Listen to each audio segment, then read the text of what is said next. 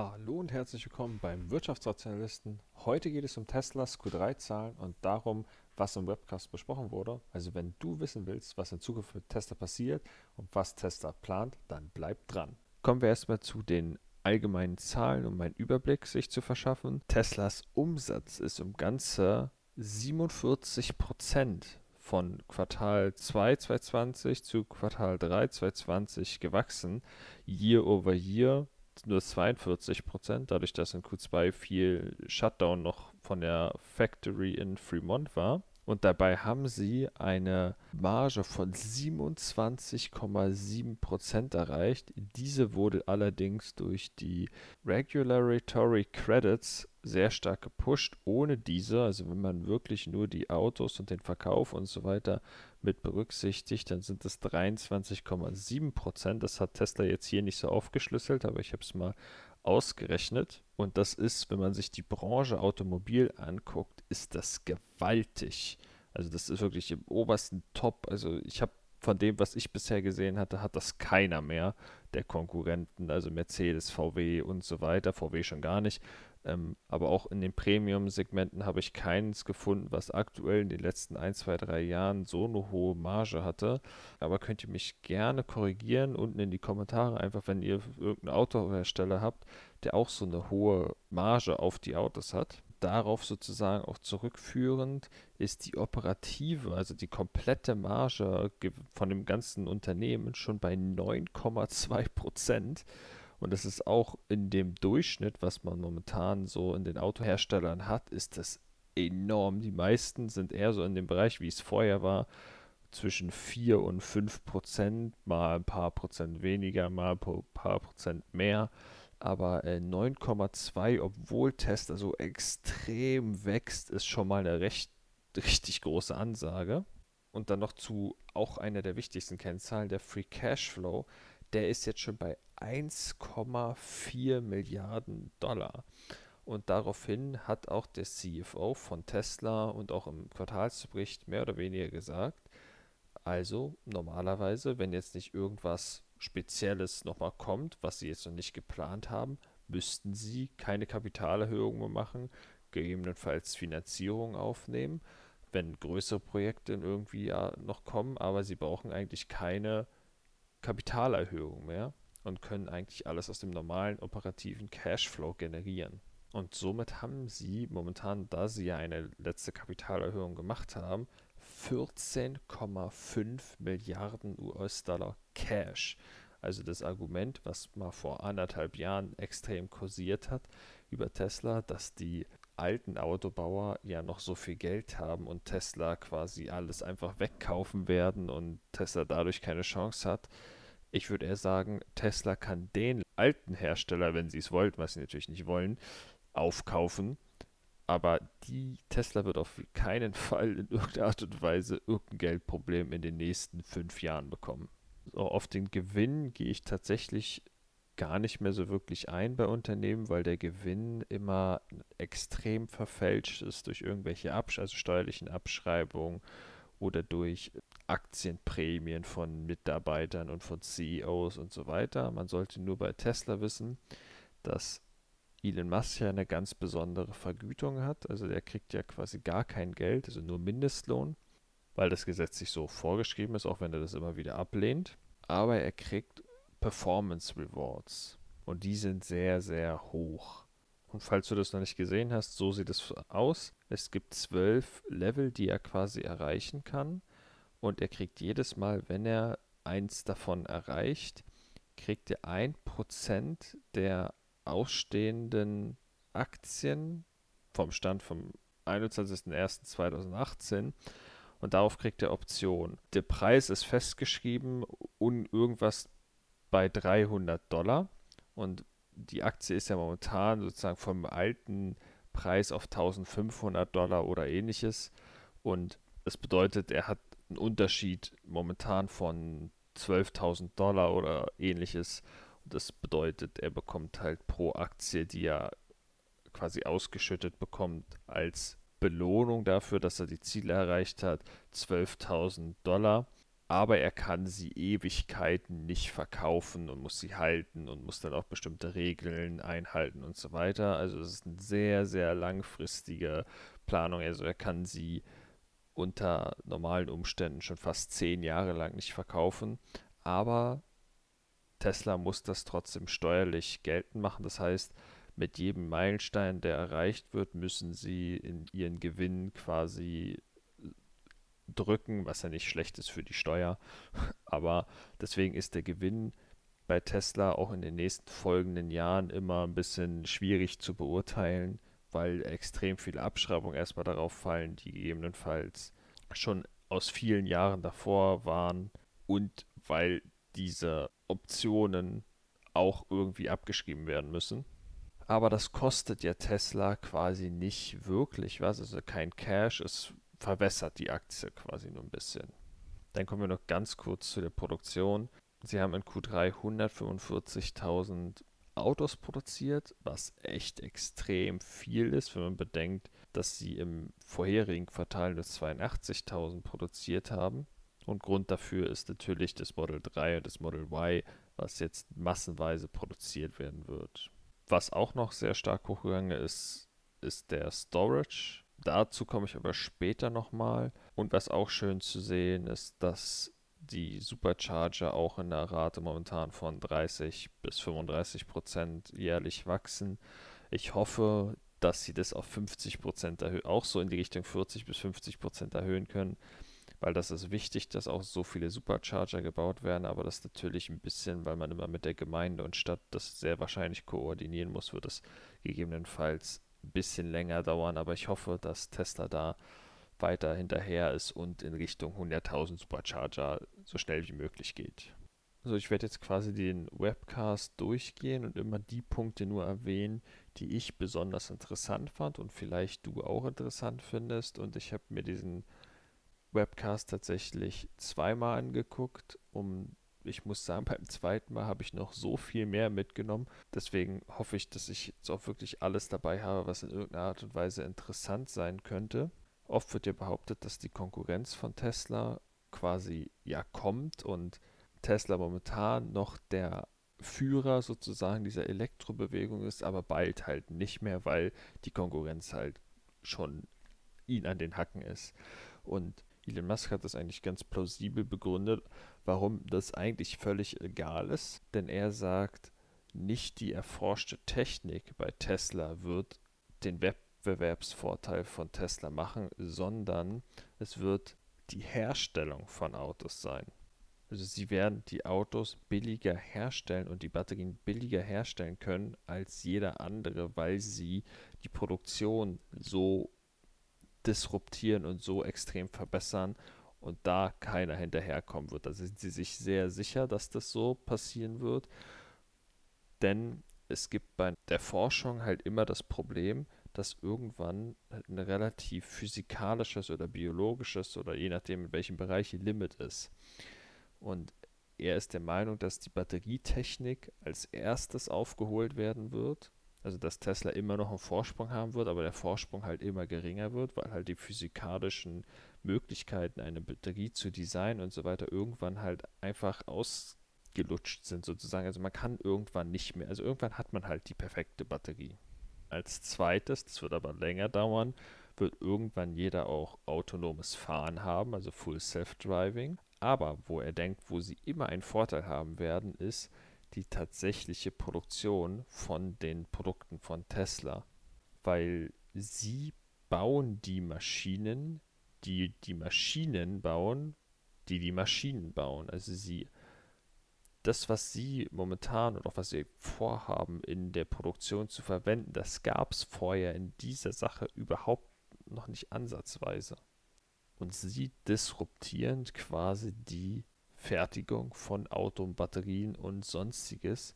Und da sieht er persönlich den langfristigen, also den 10 bis 15 Jahre Vorteil von Tesla, dass die da wesentlich besser sein werden als die anderen und somit auch das günstigste und beste Auto auf der Welt quasi anbieten können, um dann später auch in diesen riesigen Massen verkaufen zu können, was andere ja noch nie geschafft haben. Also das, was VW oder Toyota mal geschafft haben, waren ja irgendwie so 12, 13 Millionen Autos, konnte eine Firma mal unter ganz vielen verschiedenen Marken verkaufen und Tesla plant ja aber über 20 Millionen pro Jahr zu verkaufen und das ist sozusagen der Plan, wie sie es vorhaben. Dann noch kurzer Ausschweif zu den Batterien. Der Ausblick ist halt so hingehend, dass die Batterien, wie ja schon vom Battery Day quasi erwähnt, die Batterien 50% weniger kosten werden und auch sehr wichtig für den Cashflow des Unternehmens, dass die Investitionskosten für den Bau einer Batteriefabrik um zwei Drittel runtergehen werden. Und in Giga Berlin, also in Grünheide, wird tatsächlich die erste große eigene Batterieproduktion in den Start gehen. Das wird aber wahrscheinlich eher Anfang 2022 passieren. Dann Berlin und Austin, also Texas, werden voraussichtlich Ende, Mitte 2021 in Produktion gehen. Nur wird es am Anfang so sein, dass sie sehr, sehr wenig produzieren, also dass es wie eine S-Curve ist, dass es dann aber exponentiell wachsen wird, dann wieder eine S-Curve ist und dann extrem exponentiell vonstatten gehen wird. Und die volle Installation, so laut Elon Musk jedenfalls, wird ungefähr 12 bis 24 Monate dauern. Also man kann eher so von 2023 oder vielleicht Ende 2022 damit rechnen, dass da volle Produktionsleistung ist. Und die ist ungefähr bei Berlin, je nachdem, ob die Gerüchte stimmen oder nicht, zwischen 500.000 und 2 Millionen Autos pro Jahr. Und bei Texas, da nicht ganz genau bekannt ist momentan, welche Autos in welchem Volumen da produziert werden sollen, würde es ja ungefähr zwischen 500.000 und 1,5 Millionen das Ziel sein, weil da wird ja der Cybertruck gebaut, was wo Elon Musk schon meinte, dass es ungefähr in dem 250.000 Bereich sein wird. Aber es wird auch das Model Y da gebaut und das ist ja ein Massenauto und es wird der Semi-Truck gebaut. Dann noch kurz zur Erwähnung, ein extrem wichtiger Punkt, aber das mache ich, da mache ich wahrscheinlich ein eigenes Video zu. Ähm, Full Self-Driving wurde letzte Woche released in einer privaten Beta. Und bis Ende des Jahres 2020, vielleicht ein bisschen, vielleicht auch Anfang des Jahres 2021, wird dann das in den kompletten Ländern, jedenfalls da, wo es erlaubt ist, ich weiß nicht, wie Deutschland oder Europa dazu steht, wird es veröffentlicht werden und dann wird das System über die Zeit mit immer mehr Daten immer besser werden. Und ich werde aber dazu hoffentlich mal ein eigenes Video zu machen, weil das ein gigantisch komplexes Thema ist mit Robotaxis und so weiter und einfach, ich werde auch mal ein paar Clips dann zeigen und so, um zu versuchen zu vermitteln, wie gigantisch, also was für die, die gigantische Auswirkung dieses autonome Fahren auf Tesla hat und auch auf die Menschen und auf die ganze Welt. Dann eine kleine Randnotiz, die ich auch ganz interessant fand, ist, dass die Qualität und die Rückläufe in Q3 und auch in den davorigen Quartalen immer besser geworden ist und dadurch auch eine erhöhte Marge. Also es ist natürlich überall wird alles verbessert, aber das war ein Punkt, was bei Tesla ja immer wieder in Kritik stand und das ist auch eine gute Tendenz, dass auch die Qualität und die Rückläufe und generell der Service halt insgesamt zurückgeht, prozentual und äh, das ist schön zu hören. Erstaunlich ist auch, dass das Investment, also die Fabrik in Shanghai, sich bereits in diesem Jahr, also in 2020, komplett ausgezahlt haben soll, also Cashflow neutral oder positiv werden soll, obwohl die Fabrik quasi erst gefühlt ein paar Monate produziert. Und daran sieht man, wie geldeffizient Tesla einfach arbeitet und was das für eine Gelddruckmaschine werden wird in Zukunft. Dann noch die Prognose, halten Sie mit den Lieferungen, dass Sie 500.000 Fahrzeuge für 2020 anstreben. Basierend von den voraussichtlichen Auslieferungen, weil Sie halt 500.000 in 2020 erreichen wollen, werden sie in 2021, sie haben das zwar noch nicht veröffentlicht, aber Elon Musk hat das quasi bestätigt von einer Frage im Webcast, wird die Tesla-Auslieferung oder Produktion in 2021 irgendwas zwischen 850.000 und 1,1 oder 1,2 Millionen Autos betragen und das wäre, je nachdem, was jetzt eintritt, eine Steigerung von gegebenenfalls 60 bis 120 Prozent year over year. Und das hat tatsächlich Elon Musk mehr oder weniger bestätigt. Also er meinte, das ist nicht weit weg von dem, was sie tatsächlich haben oder voraussichtlich haben werden. Dann die Energiespeicher oder die Megapacks laufen bei Tesla anscheinend sehr, sehr gut. Sie haben nämlich die Bestellung bis 2023 vollkommen voll. Sie konzentrieren sich momentan, die Produktion so schnell wie möglich voranzubringen. Das Problem ist halt einfach, dass nicht genug Batterien produziert werden und deswegen ja auch der Battery Day. Sie haben ja ganz klar einen Plan, wie sie das versuchen zu erreichen. Und momentan ist es bereits in vielen sonnigen oder eher sonnigen Standorten so, dass eine Solaranlage plus dieses, diese Megapacks durch Power to Grid, also dadurch, dass das eine Batterie ist, kann sie halt Energie speichern, wenn Strom gerade billig ist und wenn er teuer ist, kann er sie wieder verkaufen und dadurch ist das durch die Technik in vielen Standorten sogar günstiger jetzt als zum Beispiel Benzin, Gas, wie auch immer. Und lohnt sich als Investition quasi von den Städten oder Firmen, die mit der Energieversorgung halt zu tun haben. Und sie werden aber logischerweise, weil es halt Tesla ist und sie ein bisschen auch die Welt verändern wollen mit dem, was sie tun und natürlich auch das lukrativ wäre, sie werden weiterhin versuchen, die Kosten zu reduzieren und auch die Preise für die Kunden attraktiver zu machen. Aber als allererstes müssen sie auf jeden Fall erstmal die Produktion hochfahren, weil da so viel Nachfrage ist, dass sie das gar nicht decken können.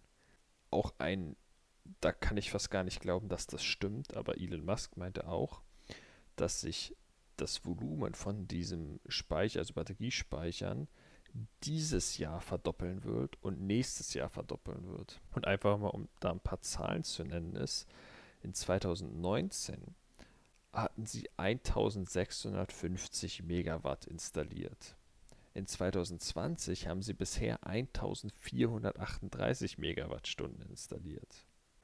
Das heißt, und im letzten Quartal waren es 700 irgendwas. Das heißt, es müssten im vierten Quartal 1864 Megawattstunden installiert oder verkauft werden. Das wäre ein Wachstum von Quartal 3 zu Quartal 4 über 100 Prozent. Ich, also wenn das passiert, das wäre echt mega. Ich glaube, da hat sich Elon Musk vielleicht ein bisschen vertan, aber der CFO hat da eigentlich auch zugestimmt. Also ich bin echt gespannt, was das Quartal 4 zeigen wird, ob die wirklich so viel installieren oder verkaufen werden. Aber ich habe es euch gesagt, er hat es gesagt und mal gucken, was an Q4 passiert. Dann hat Elon Musk auch was super Interessantes zu den Solardächern gesagt. Und zwar meinte er, dass das ein Killerprodukt ist und dass das extrem klar werden wird in 2021. Also kann man wahrscheinlich darauf schließen, dass sich da irgendwelche, vielleicht werden sich da Preisänderungen ergeben oder andere Sachen ergeben. Aber da bin ich auch gespannt auf nächstes Jahr, was da so passieren wird, was Tesla so ankündigt. Dann wollte Elon Musk noch ein bisschen was klarstellen. Und zwar wird halt viel so bei den Margen und so weiter geguckt, wie sie was verbessern können, bis wird versucht herauszufinden, was Tesla genau macht. Und er wollte dann quasi nochmal klarstellen, so für die Zukunft, für die nächsten fünf bis zehn Jahre bei Tesla sind die Margen und gegebenenfalls der Gewinn vom Auto- und Energieverkauf werden laut seiner Aussage lächerlich klein im Verhältnis zu dem Gewinn vom autonomen Fahren, also vom Autopilot und so weiter sein. Das ist meine Ansage, wenn wir jetzt schon bei einer Marge bei den Autos von 20 bis 25 Prozent sind und wenn dann so eine Aussage getroffen wird, von Elon Musk, der doch zu dem größten Teil seiner Aussagen sein Wort hält, ist es schon mal eine Ansage. Das würde die Bewertung von Tesla aber mal gigantisch 10x nach oben ziehen. Auch da können wir gespannt sein, aber dazu mal vielleicht in einem extra Video mehr. Und Tesla hat ja in Vermont die neue Pilot-Batterieproduktion.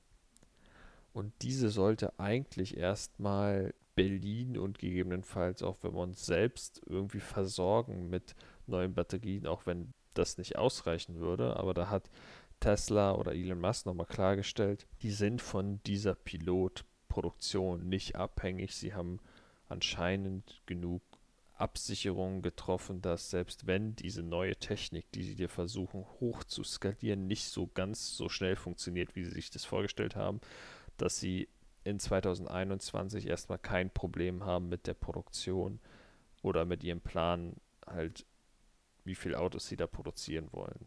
Dann noch ein Kommentar zu der Tesla-Versicherung, was vielleicht auch gegebenenfalls für den Privatkunden äh, interessant sein könnte. Und zwar ist laut Elon Musk die Versicherungsbranche ungefähr 30 Prozent des gesamten Automobilgeschäfts, was ich jetzt ein bisschen hochgegriffen finde. Vielleicht hat er sich da auch verschätzt. Und Tesla wird ja ihre eigene Versicherung launchen und das ja auf den Autofahrer oder aufs Auto sozusagen ganz speziell ausrechnen und dadurch wird sich ein deutlich günstiger Preis ermitteln lassen, als die Konkurrenz anbieten kann.